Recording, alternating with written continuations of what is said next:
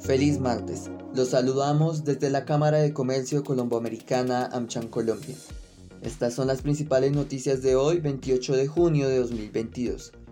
Primero, el Ministerio de Trabajo dio a conocer que los empleadores que en el país hayan incrementado sus nóminas por contratar jóvenes entre los 18 y 28 años y hombres y mujeres mayores de 28 años cuentan con la posibilidad de postularse a los beneficios económicos que entrega el gobierno nacional la aplicación estará disponible entre mañana 29 de junio y el 7 de julio.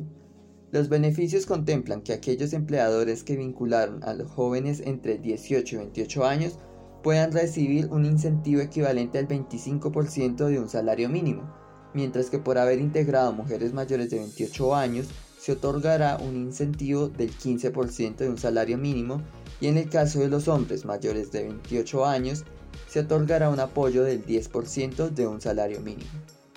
Para aplicar esta subvención, los empresarios deberán primero diligenciar y firmar el formulario de manifestación de intención y postulación como beneficiario del incentivo a la generación de nuevos empleos, el cual fue dispuesto por la entidad financiera o cooperativa de ahorro y crédito y diseñado por la unidad de gestión pensional y para fiscales.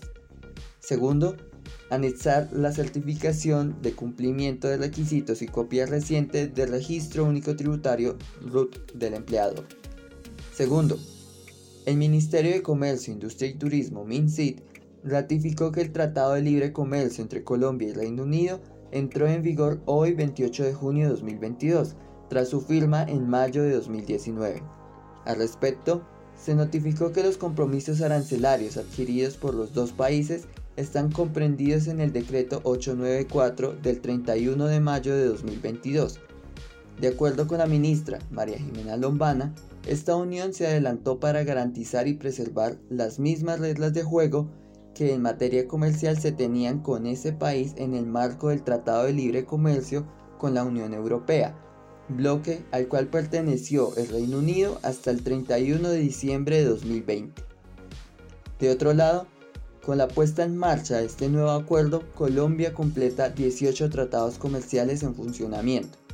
Según el Ministerio, entre los sectores con oportunidades se encuentra el agropecuario, el cual concentra el 68% de las exportaciones colombianas a ese país, donde el banano destaca a representar un 30% de las ventas totales a ese país, seguido por el café con un 17%, flores 11% y aguacatejas con 6%.